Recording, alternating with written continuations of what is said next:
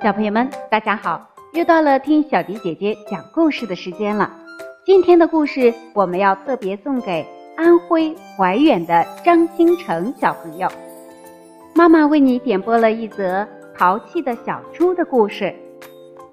接下来的时间，程程小朋友，我们就和所有的小伙伴们一起来听听下面的故事吧。淘气的小猪。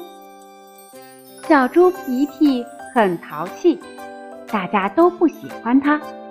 有一次，小鸟正在树上休息，小猪皮皮拿起弹弓就来打小鸟。幸亏小鸟躲得及时，要不然就被打伤了。还有一次，小刺猬找到很多香甜的大草莓，正准备放在刺上带回家。突然，小猪皮皮不知道从哪里窜出来，把小刺猬的草莓踩得稀巴烂。过了些天，期末考试到了。考试的时候，小猪皮皮却发现自己的橡皮不见了。小猪皮皮向小鸟借，小鸟说：“我才不借给你呢，害人精。”小猪皮皮又向小刺猬借，小刺猬说。为什么我要借给你啊，自私鬼！谁也不借橡皮给小猪皮皮。小猪皮皮写错的题目改不了，没有考好。妈妈知道了，问他为什么，他就一五一十的把事情的经过给妈妈讲了一遍。妈妈听了，说：“如果你不那么对他们，他们怎么会不借给你橡皮呢？尊重是相互的。”你不尊重别人，别人也不会尊重你的。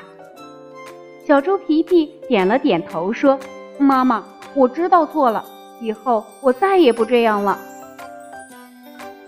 故事中的小猪太调皮了，对于小动物们，它总是恶意的去欺负别人，所以等它有了困难，自然也就没有一个人愿意帮助它了。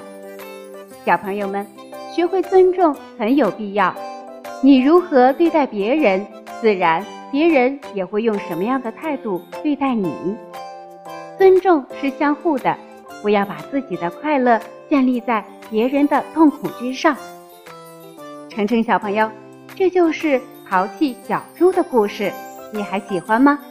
如果喜欢的话，可以叫上你的小伙伴和你一起来听小迪姐姐讲故事。